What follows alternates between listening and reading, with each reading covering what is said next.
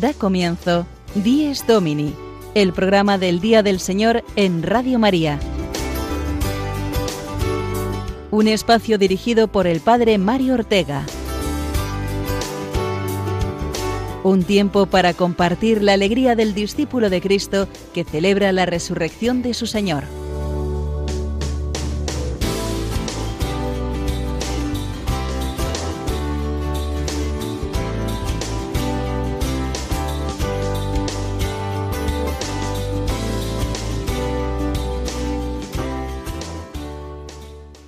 Buenos días, queridos amigos. Feliz domingo al que amanecemos, muchos en su recta final de las vacaciones y otros, aunque hayáis vuelto ya a la vida cotidiana, disfrutando seguramente hoy del descanso y la misa dominical.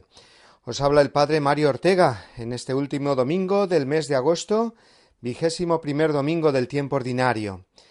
Tiempo ordinario sí, pero seguramente que extraordinario en miles de ciudades y pueblos de España que durante estos días están de fiestas en honor de la Virgen o patrón correspondiente. Fiestas, eh, por tanto, que nos recuerdan las hondas raíces cristianas de nuestra cultura, y aunque se haya diluido en gran medida este sentido religioso, o precisamente por esto mismo, cada uno de nosotros, cristianos, estamos llamados a vivir el motivo principal de la fiesta, participando en las novenas, misas y procesiones que son tan habituales en estos días de agosto. Que no nos quite nadie esa sana alegría de la devoción popular y que sepamos a través de ella profundizar más en el misterio de Dios, de la Virgen y de los santos, y cómo no, en la caridad fraterna, en la alegría de darnos a los demás, ya que son días de compartir con familiares y amigos que quizás solo vemos una vez al año y por tanto eh, un momento muy bueno para compartir con ellos también la fe y el amor cristianos. A todo ello vamos a procurar guiarte durante este programa que ahora comienza, el programa del Día del Señor que hoy viene cargado con los siguientes contenidos.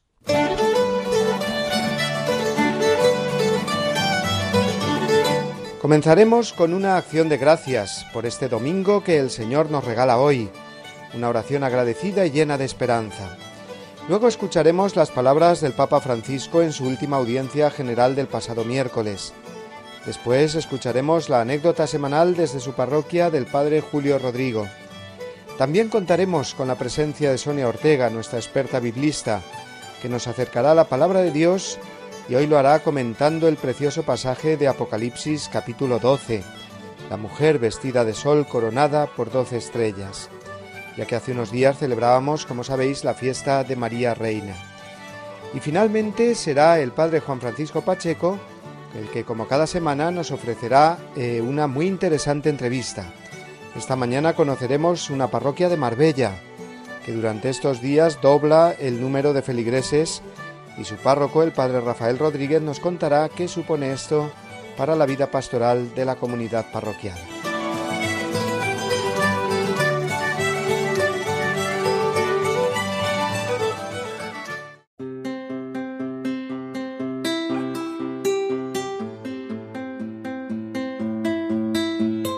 Gracias, Señor, por este domingo que nos regalas.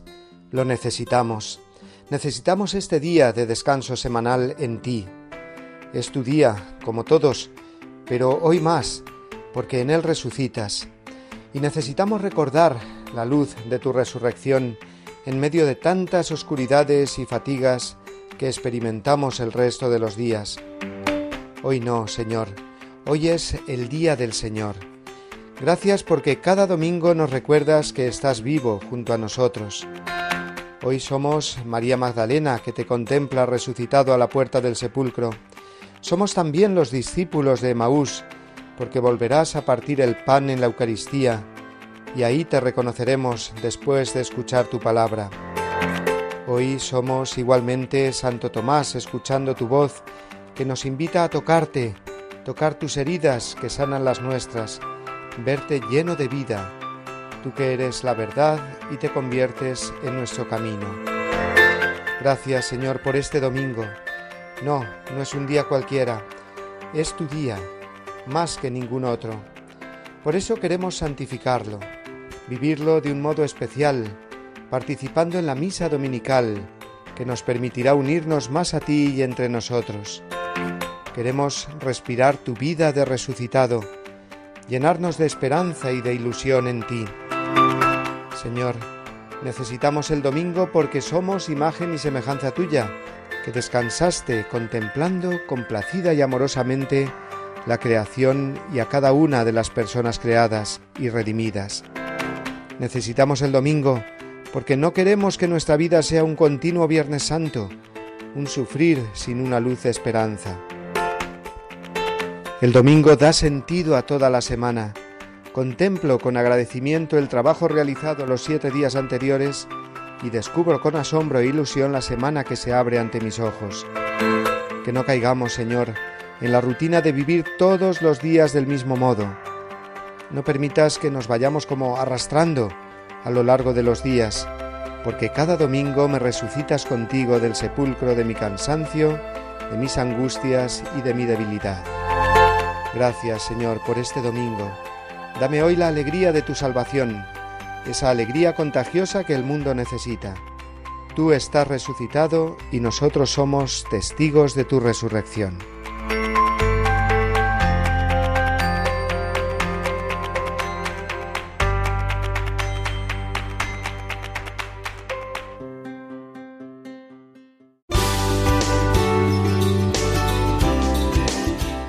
Domini, el programa del Día del Señor en Radio María. Un tiempo para compartir la alegría del discípulo de Cristo que celebra la resurrección de su Señor.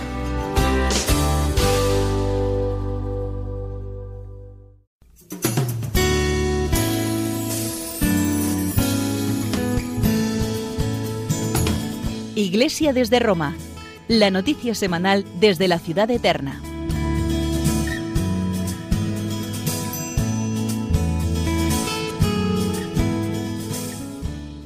Queremos recordar en esta sección, como hacemos cada semana, las palabras del Papa, dirigidas en la audiencia general ahora en pleno mes de agosto. Esa audiencia general que se celebra los miércoles y que ahora, debido al calor, tiene lugar normalmente en el aula Pablo VI. Se encontraba llena este aula con capacidad para unas diez mil personas y el Papa ha continuado el comentario al libro de los Hechos de los Apóstoles.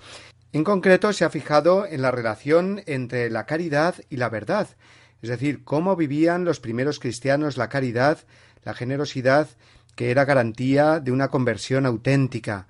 Decía el Papa, cuando la conversión llega al bolsillo, es decir, cuando la fe va acompañada de esa generosidad hacia las necesidades de los demás, esa es una señal de conversión auténtica. Y por el contrario, cuando esa fe no viene acompañada de las buenas obras, de la ayuda a los demás, especialmente a los más necesitados, dice el Papa que eh, caemos inevitablemente en la hipocresía.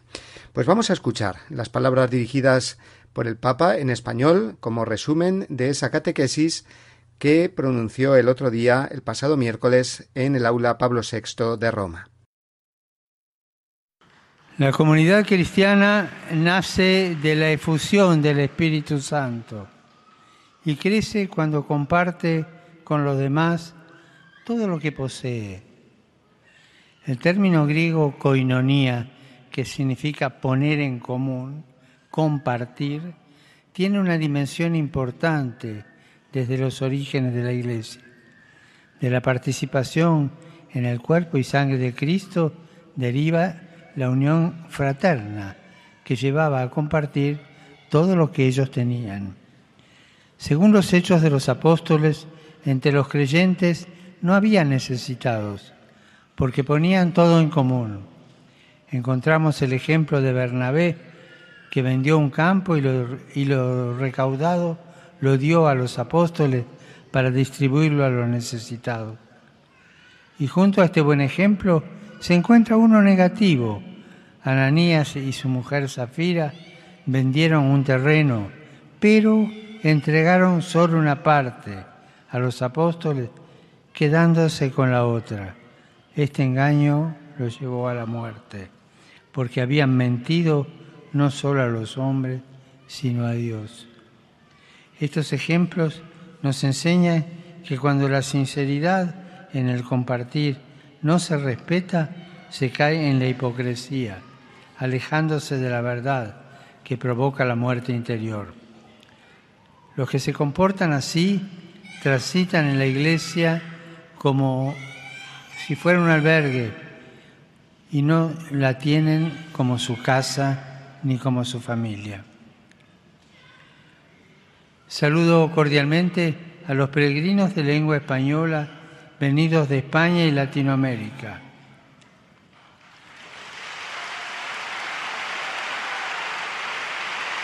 Pido al Señor que nos conceda su espíritu para poder vencer toda hipocresía y colocar al centro de nuestra vida la verdad que alimenta la solidaridad cristiana y está llamada a ofrecer a todos el amor de Dios con obras concretas. Que Dios los bendiga.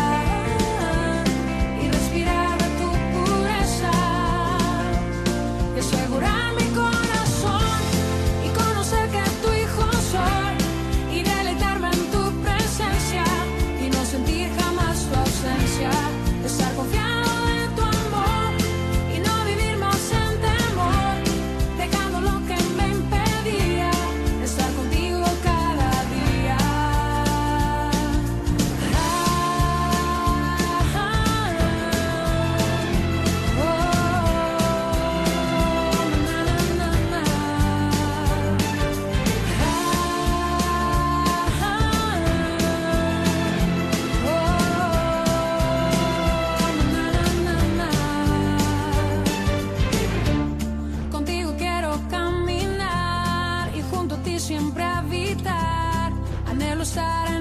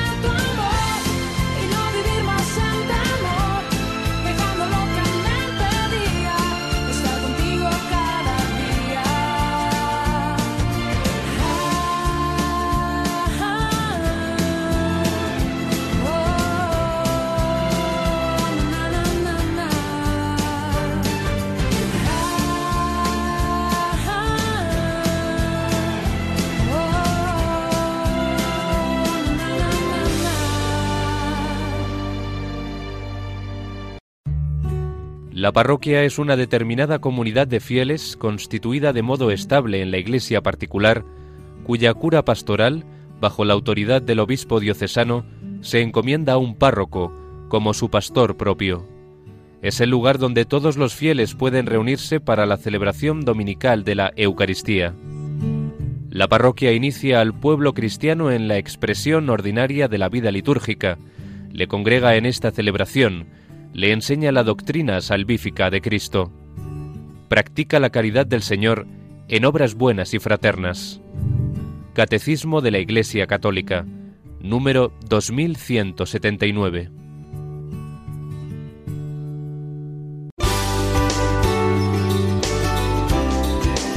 Días Domini, el programa del Día del Señor en Radio María. Un tiempo para compartir la alegría del discípulo de Cristo que celebra la resurrección de su Señor.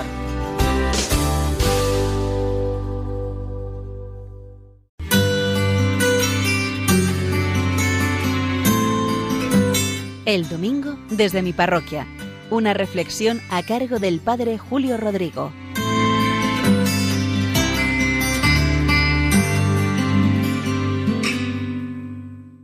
Muy buenos días y muy buen domingo a todos, ya terminando este mes de agosto. A los sacerdotes es muy habitual que nos pidan oraciones y yo aquí en mi parroquia de San Cristóbal de Boadía del Monte en Madrid constantemente me están haciendo estas peticiones. Unas veces es por enfermedades que tienen las personas, otras veces por pruebas, exámenes, o bien por accidentes, o por embarazos, qué sé yo, por tantas causas. Recuerdo que leí en una biografía del santo cura de Ars, el patrono de todos los sacerdotes del mundo, que él iba anotando en un cuadernito todas estas peticiones que le pedían para luego presentárselas al Señor. Yo no tengo esa costumbre, pero sí que cuando rezo siempre le pido al Señor que cuide de la parroquia, que cuide de todos los que la componemos y que cuide de todas esas personas que se encomiendan a mi oración. Si algo me ha llamado mucho la atención, se lo presento directamente y si no, en esa petición general englobo tantas otras peticiones que a mí me han pedido. Y luego con gusto, créanme, presentándole al Señor pues todo aquello que nos supera a las personas. No todo está en nuestras manos, aunque nos creamos que somos tan poderosos, descubrimos tantas veces nuestra fragilidad. Y hay muchas cosas que nos inquietan, que nos dan miedo y que nos superan. Y yo se lo presento al Señor sabiendo que Él nos cuidará y que Él sabrá lo que hacer en cada momento. No siempre comprendemos todo lo que sucede a nuestro alrededor, pero depositarlo en las manos del Señor, confiar en Él, nos da fuerza y vemos que muchas veces Él va moviendo los hilos y se van solucionando las cosas. Hace poco, que por eso les cuento esto, me vino un señor a hablar conmigo. Dice, padre, ¿se acuerda que tantas veces le he dicho, mi hija, qué dificultades tiene para tener hijos? Lo está intentando una y otra vez y nada, ya llevan algún tiempo casados y no hay forma, han acudido a un sitio y a otro y nada. Dice, yo estoy, venga a insistir al Señor. Digo, bueno, pues yo me voy a unir a ti. Y el otro día me vino y dice, padre, ¿se acuerda de lo que le decía de mi hija? Sí, sí, sí, cómo no, está embarazada de tres meses. El otro día vino con una caja de bombones y nos lo dijo. Ya estoy embarazada de tres meses y el médico les ha dicho que va todo estupendamente. Para mí fue una satisfacción y un motivo también de acción de gracias, porque esa oración que dirigimos al Señor, presentando tantas inquietudes que hay en el corazón de los hombres, pues como vemos, que no es en vano, que en algunas ocasiones vemos respuesta. Nada más, muchas gracias por escucharme y un feliz domingo a todos.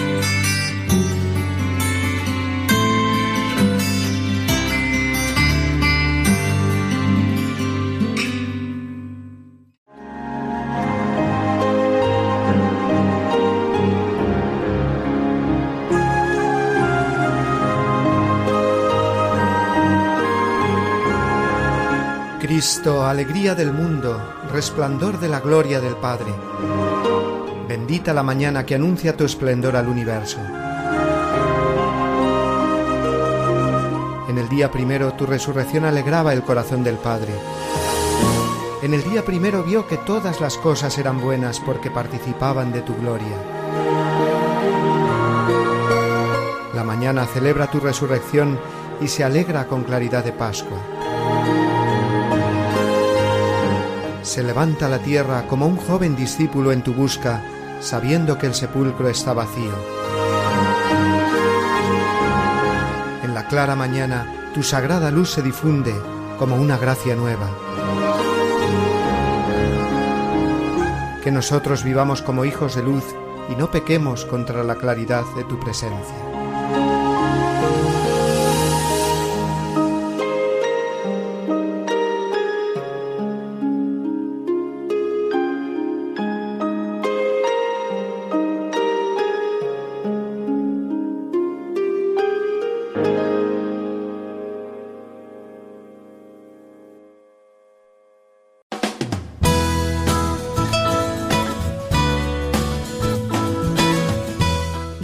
Por la palabra de Dios. El momento de asomarnos a la Biblia de la mano de Sonia Ortega.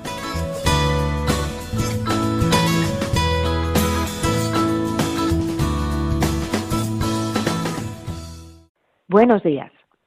Hoy vamos a sumergirnos en uno de los libros más interesantes y más misteriosos de toda la Sagrada Escritura, el libro del Apocalipsis. En concreto, vamos a profundizar en el que es considerado como el corazón del libro, el capítulo 12. Un gran signo apareció en el cielo, una mujer vestida de sol, la luna bajo sus pies y una corona de doce estrellas sobre su cabeza. San Juan, el autor del Apocalipsis, contempla en el cielo una mujer caracterizada como una reina. Esta solemne descripción contrasta con el siguiente versículo. Está encinta y grita con dolores de parto y con el tormento de dar a luz. Es entonces cuando aparece otro gran signo en el cielo, en oposición claramente al de la mujer. Un gran dragón rojo que tiene siete cabezas y diez cuernos, y sobre sus cabezas diez diademas. Este dragón realiza dos acciones muy concretas. Arrastra con su cola la tercera parte de las estrellas del cielo y se pone en pie ante la mujer para que en cuanto dé a luz pueda devorar a su hijo. La mujer da a luz un hijo, el que ha de pastorear todas las naciones con vara de hierro, hijo que es arrebatado junto a Dios y junto a su trono, y que por tanto no es devorado por el dragón. Antes de explicar esta primera parte del capítulo 12, debemos señalar un par de características de los escritos apocalípticos que nos ayudarán a comprender mejor lo que aquí ha sucedido. El Apocalipsis describe a la vez lo que sucede en el cielo y lo que sucede en la tierra. Como veremos con claridad en este capítulo, las acciones del cielo están relacionadas con las acciones de la tierra y viceversa. Todas estas acciones no se van a narrar de forma ordenada. La mujer del Apocalipsis 12 está revestida de sol. Ella no es divina, es humana, pero Dios la ha revestido de su divinidad, de su luz. Tiene la luna bajo sus pies y por lo tanto ya no está sometida al tiempo. Está coronada con doce estrellas que representan las doce tribus de Israel y los doce apóstoles del Cordero da a luz un niño descrito con una clara designación mesiánica. Por lo tanto, ¿quién es esta mujer? La mujer es María, Madre de Jesús, pero también es Israel y la Iglesia. En María se cumplen todas las promesas del Antiguo Testamento. Su maternidad histórica viene a culminar, a dar realidad y auténtico sentido a la maternidad mesiánica del pueblo judío. Sin embargo, su misión no acaba aquí. Jesús en la cruz manifestará que la plenitud de su revelación materna tiene lugar en el Calvario. María, al pie de la cruz, será la madre del discípulo amado y en él simbólicamente considerado de todos los discípulos. La mujer de Apocalipsis 12 es Israel en persona, es la madre de Dios, es la iglesia en persona y como persona. ¿Y qué hay del dragón? Claramente es la representación de Satanás, que arrastró consigo a otros ángeles del cielo. Es el diablo que por todos los medios trata de que el Mesías no pueda llevar a cabo el plan de salvación de la humanidad. En el versículo 9 se recogen todos los nombres que ha recibido en la Sagrada Escritura. El gran dragón, la serpiente antigua, el llamado diablo y Satanás, el que engaña al mundo entero. Ahora bien, contemplemos de nuevo la escena. El Mesías va a nacer y nada más hacerlo es arrebatado al trono de Dios. Resulta extraño, ¿verdad? Aquí tenemos que emplear las características de los escritos apocalípticos que mencionábamos antes. Las acciones narradas no siguen un orden cronológico. El relato apocalíptico nos las muestra todas a la vez, tratando de saltarse el transcurso temporal humano. Estos versículos nos describen el centro de la historia de la salvación, el corazón de la teología. La encarnación, es representada por la mujer encinta. La pasión es mostrada en los dolores de parto y la resurrección y ascensión es cuando acontece cuando el niño es arrebatado al cielo. Esta lucha entre el bien y el mal es la que recorrerá toda la historia de la salvación y que en la pasión y resurrección del Señor tendrá, como ahora veremos, un antes y un después. Al mismo tiempo que estos acontecimientos suceden en la tierra, otros de suma importancia suceden en el cielo. Miguel y sus ángeles luchan contra el dragón y los suyos. Y en el momento en el que el Hijo de Dios muere en la cruz y resucita, el dragón y los suyos son precipitados a la tierra. La muerte ya no tiene la última palabra en el hombre. El diablo ha sido arrojado del cielo. Pero dice el texto, por eso estad alegres cielos y los que habitáis en ellos ay de la tierra y el mar, porque el diablo ha bajado a vosotros rebosando de furor, sabiendo que tiene los días contados. La resurrección del Señor ha marcado definitivamente la historia de la humanidad. Hasta entonces el hombre moría y estaba privado de vida eterna. La muerte y el mal tenían la última palabra. Ahora ha comenzado un tiempo nuevo, donde Cristo ha abierto las puertas del cielo a todos aquellos que le quieran seguir de forma que el mal tiene los días contados. El capítulo 12 finaliza con la persecución del diablo a la mujer, persecución frustrada porque la mujer es preservada y alimentada de forma que el mal no tiene ninguna posibilidad sobre ella.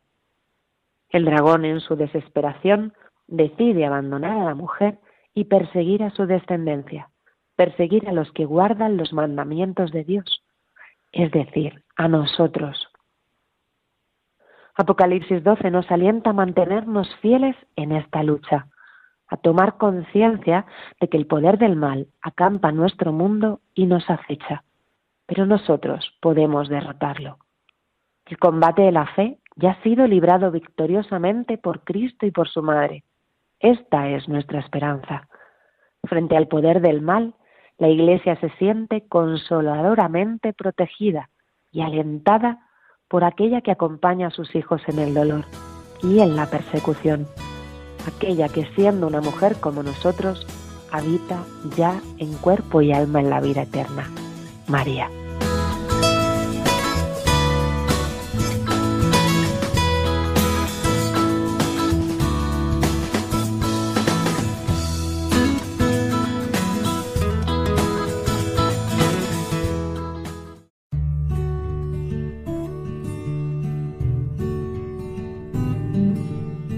Jesucristo, al declararse Señor del sábado, se adjudica además un título divino, por eso los fariseos querían matarlo. El domingo es el día en que los cristianos confesamos la divinidad y el señorío de Cristo. En ese día Tomás confesó su divinidad y señorío, Señor mío y Dios mío. Al cambiar el día de culto, confesamos a Jesús como Dios y Señor del tiempo y de la historia. De la exhortación Dies Domini de San Juan Pablo II.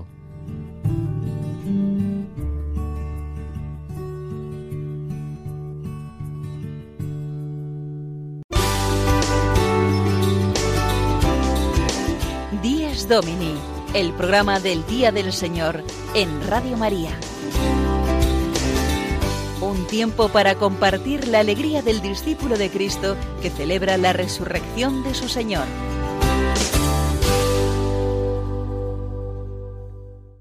Es domingo, día para contemplar con gozo, admiración y agradecimiento la creación de Dios, la naturaleza, la belleza de la vida que Él nos regala. A Dios eh, no lo vemos, pero vemos sus obras maravillosas, el universo inmenso, con la maravillosa armonía de movimientos de los astros, los seres vivos, el milagro de la vida. Toda la creación nos habla de Dios, de su existencia y sobre todo de su amor, porque todo lo que nos rodea ha sido creado para nosotros, los seres humanos, llamados a entrar en comunión con Él para toda la eternidad, pero ya comenzando en este mundo por la gracia bautismal. Vamos a dedicar esta canción de alabanza por la creación a todas las personas que buscan a Dios, que encuentran dificultades para creer, para que no se sientan solas en su búsqueda, ya que todos somos buscadores. Pues aquí tenemos su creación, buena y bella, que nos habla de él.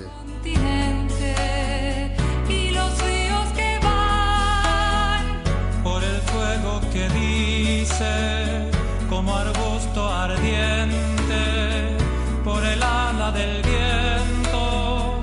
Quiero gritar mi Dios,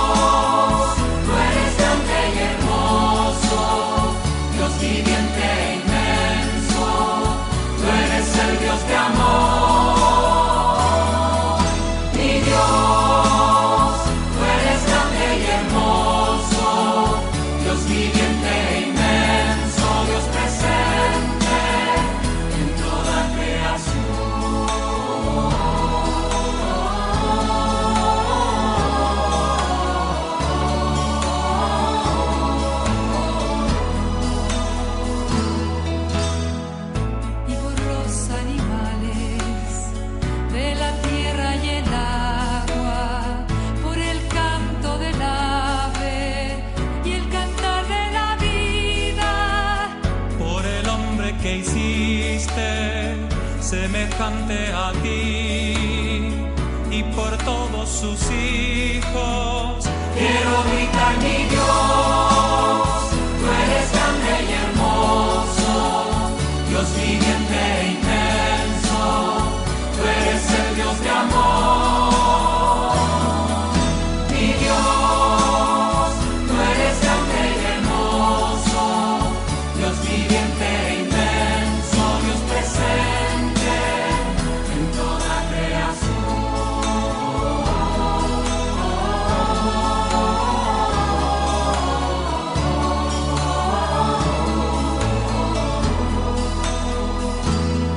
Pero además de descubrir a Dios en la creación exterior, en la naturaleza y en la belleza de la vida, estamos llamados a descubrir a Dios dentro de nosotros, como lo hizo San Agustín, el gran santo siempre actual que celebramos justamente esta semana. El miércoles 28 de agosto será. Un día antes celebraremos a su madre Santa Mónica. Y aunque vivieron entre los siglos IV y V, qué santos más interesantes y necesarios son para nuestro siglo XXI. San Agustín es uno de los hombres que mejor ha vivido y expresado la búsqueda de Dios en su vida. Buscó y buscó la verdad. Pasó por mil dificultades y tuvo que superar el peor de los obstáculos, que es el propio orgullo. A ello le ayudó su incansable madre, Mónica, ferviente cristiana, ante todo con su oración y perseverancia. No se rindió hasta ver a su hijo convertido al cristianismo y se convirtió así en uno de los modelos más hermosos para las madres creyentes que sufren y rezan por la conversión de sus hijos. San Agustín decía muchas veces, mi madre me ha engendrado dos veces, una a esta vida y otra a la vida de la gracia.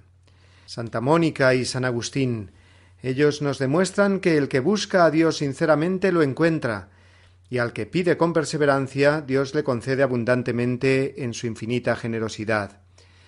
Yo he tenido la fortuna de vivir en la ciudad de Ostia, a las afueras de Roma, durante cuatro años, y allí fue donde murió Santa Mónica, cuando estaban esperando ella y su hijo ya convertido regresar a su país en el norte de África. Previendo que la muerte estaba ya para ella muy cercana, Mónica tuvo unas conversaciones preciosas con su hijo, que luego él escribió en su obra maestra, el libro de las confesiones. Vamos a escuchar un corte de la película de San Agustín en el que aparece esta conversación con Santa Mónica, poco antes de morir ella, y después vamos a escuchar una canción con la famosa oración Tarde te amé, del santo de Hipona. La vamos a dedicar especialmente a todos los jóvenes que buscan a Dios, para que no les pueda el cansancio o el pecado, y también, si os parece, a todas las madres que rezan por sus hijos y se ofrecen a sí mismas por verlos encaminados hacia Dios.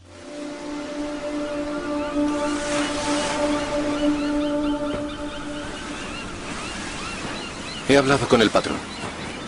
Partiremos en tres días.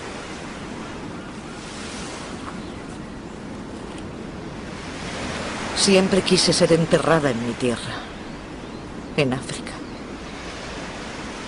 No es el momento de pensar en eso, madre. Tienes razón, ya no importa. Entiérrame donde quieras, incluso aquí. Solo hay una cosa que siempre deseé, por la que siempre he vivido. Verte bautizado antes de morir. Dame tu mano.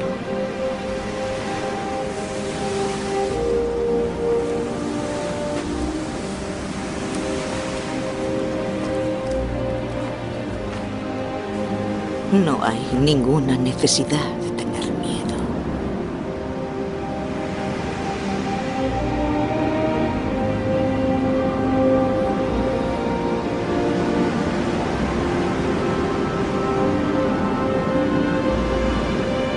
Escucha al silencio.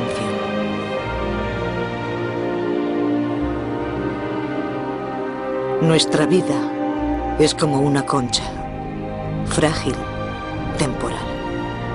Pero hay algo que vive dentro de nosotros, que no es frágil y es atemporal. Ya estamos viviendo una vida eterna, hijo mío.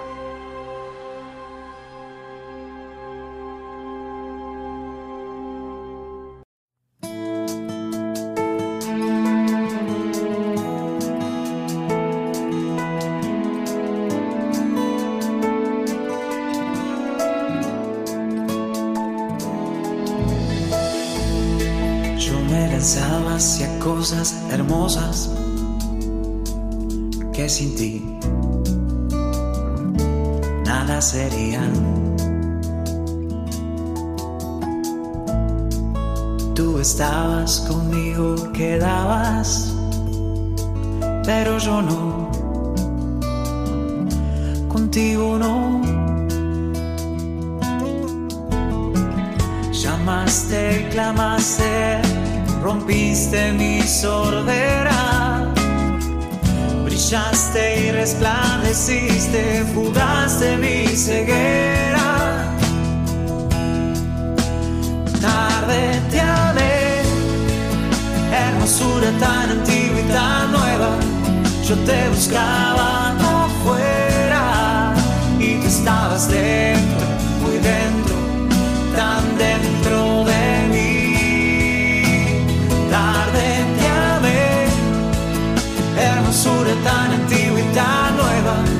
Yo te buscaba afuera y tú estabas dentro,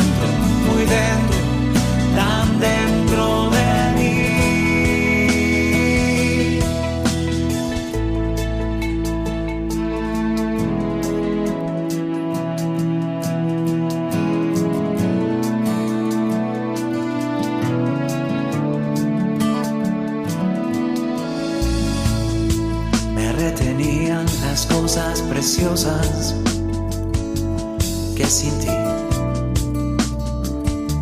nada sería.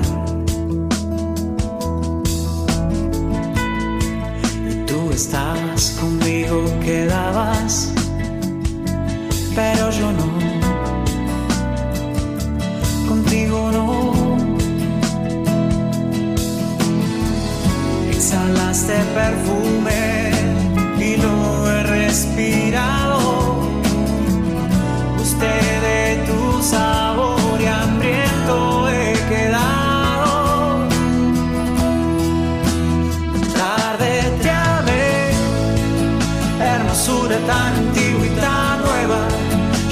Buscaba afuera y tú estabas dentro, muy dentro, tan dentro de mí.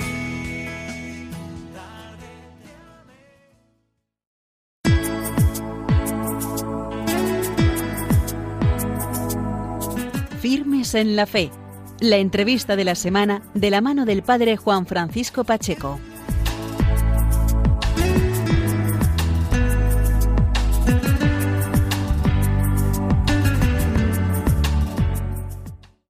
Buenos días amigos de Radio María, bienvenidos un domingo más a la entrevista de la semana.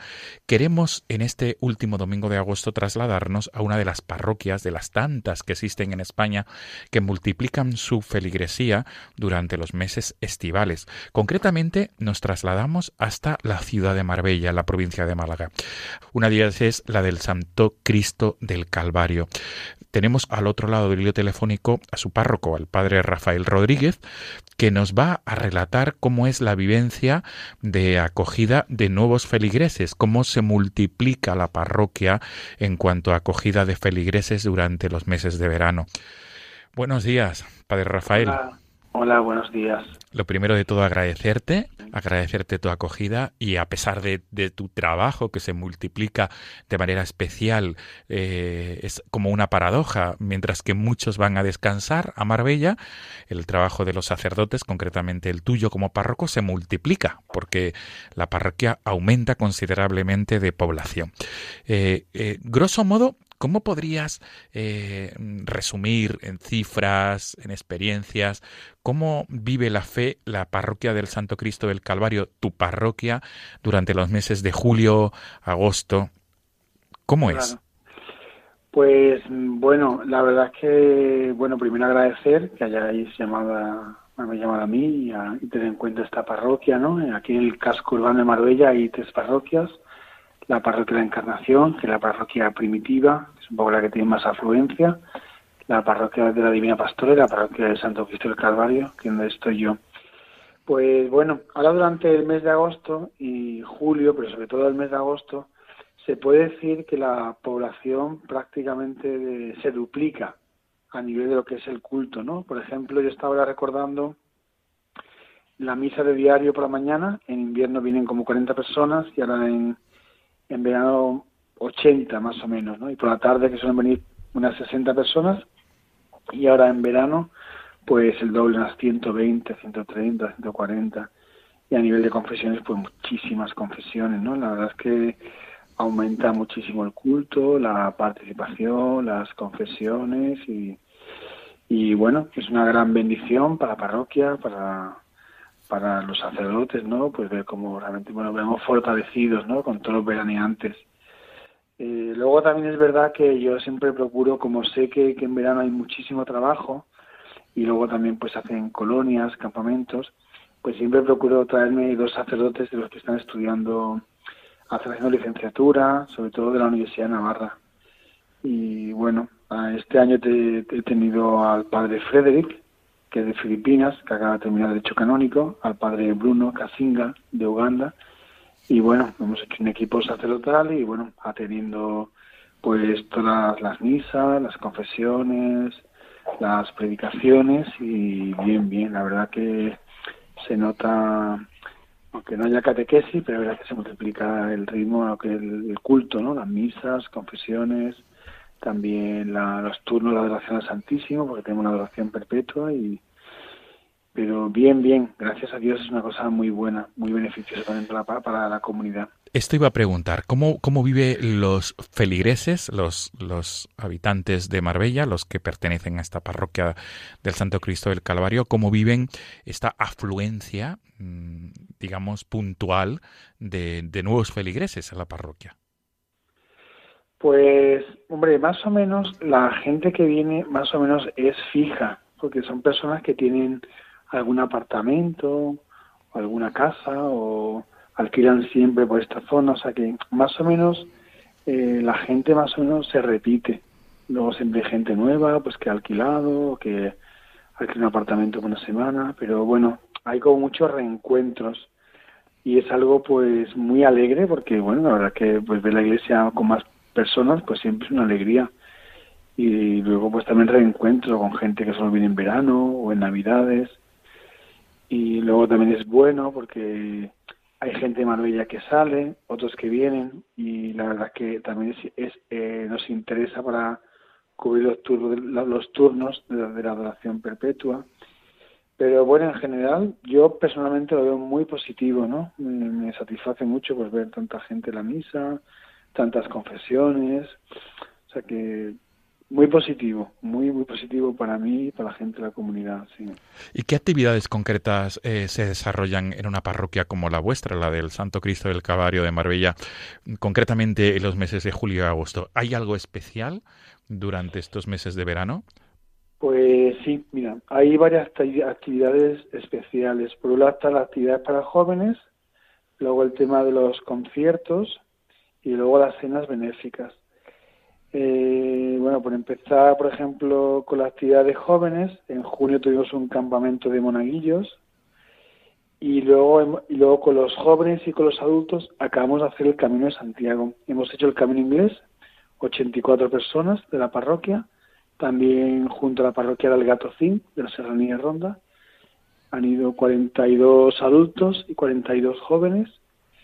Y bueno, es una, una experiencia súper bonita. Lo hemos hecho con mochila, cada uno lleva su mochila, durmiendo, durmiendo en pabellones. Y bueno, la gente viene entusiasmada, porque realmente el Camino Santiago es una experiencia muy bonita. Y bueno, la mejor época es el verano, cuando la gente tiene vacaciones y bueno, es el cuarto camino que hacemos aquí en el Calvario de Don Jackie de Párroco. Y bueno, cada vez esto ya crece más, hay más entusiasmo, la gente le encanta. Y una actividad muy, muy bonita. Luego también tenemos eh, un concierto todos los veranos. Bueno, este es el segundo verano que tenemos concierto. El año pasado tuvimos a la cantante Atenas en concierto. Eh, encima, muy cerca de la parroquia, ahí está la ermita del Calvario, que depende de la cofradía. Hay una explanada muy bonita. El año pasado tuvimos un concierto de oración con la cantante argentina Atenas, eh, que vino al multifestival Laudato Si. Y entonces este año nosotros también colaboramos con ese festival y este año viene como artista estrella la cantautora eh, católica de la República Dominicana, Kairi Márquez. Y vamos a tener el concierto el 24 de agosto a las 9 en la explanada de la ermita y bueno, pues también estamos vendiendo 300 entradas, la entrada son 5 euros y bueno, el año pasado la verdad es que se llenó el concierto de Atenas y este verano pues también esperamos que se llene, ¿no? Esta es una parroquia que hay mucha sensibilidad por la música, la música contemporánea, la música gregoriana, pero también sobre todo la música tipo más carismática y bueno, pues esperamos también que ese concierto pues se llene y luego también pues se hace las cenas benéficas. Tenemos justamente, hemos tenido justamente la cena de Cáritas para recaudar fondos para los necesitados. Eh, Marbella es un lugar que también hay muchos contrastes. A veces la gente piensa que es un sitio en el que no, no hay necesidad, que solo hay gente rica, pero también hay mucha gente necesitada. Y entonces, pues todos los veranos hacemos una cena para la parroquia, para la Caritas parroquial. Y la cofradía también eh, ha, hecho una cena benéfica para sus necesidades. Entonces, bueno, pues la verdad es que durante el verano tenemos bastantes actividades, bastantes iniciativas y también pues se comparten con los con los turistas, con los visitantes. Qué bueno. Pues Padre Rafael Rodríguez, párroco de la, de la parroquia de Santo Cristo del Calvario de, Marbella, ha sido un gusto hablar contigo, eh, sobre todo en esta experiencia de parroquia que, multiplica, que duplica su población en verano y nos has dado varios botones de muestra de esa actividad pastoral en una de las parroquias, en uno de tantos ejemplos del litoral español que, acoge a muchos, a muchos que pasan el verano en estos lugares. Pues ha sido un placer y, y sobre todo gracias por ese testimonio y compartir esta experiencia pastoral. Pues nada, muchísimas gracias. Nada, que tengáis todos un feliz domingo, un feliz día del Señor. Igualmente, Padre Rafael Rodríguez. Feliz día del Señor. Gracias. Amigos de Radio María, nos despedimos. Nos volvemos a encontrar el próximo domingo si Dios quiere. Hasta entonces, feliz día del Señor.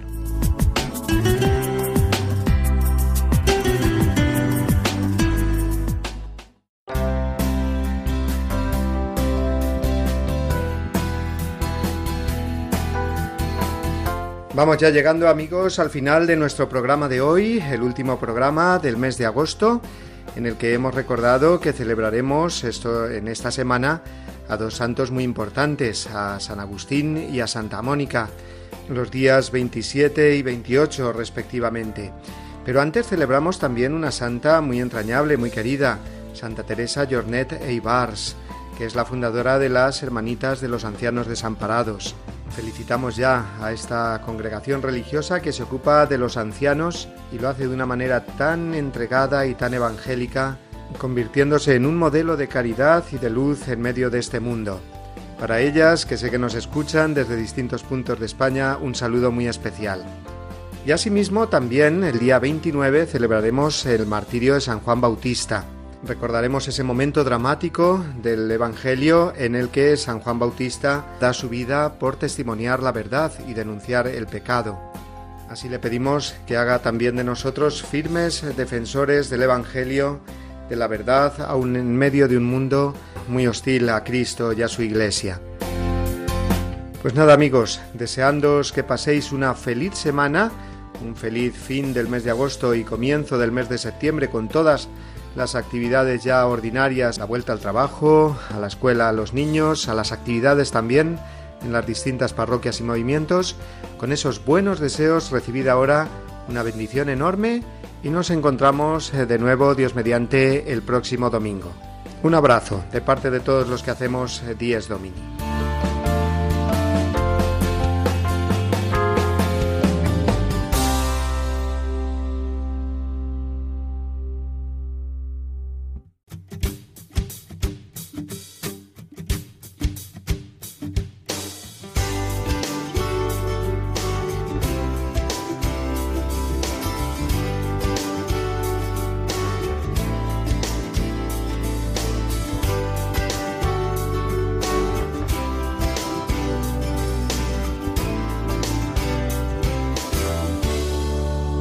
Y así termina Dies Domini, el programa del Día del Señor en Radio María. Un espacio dirigido por el Padre Mario Ortega. Un tiempo para compartir la alegría del discípulo de Cristo que celebra la resurrección de su Señor.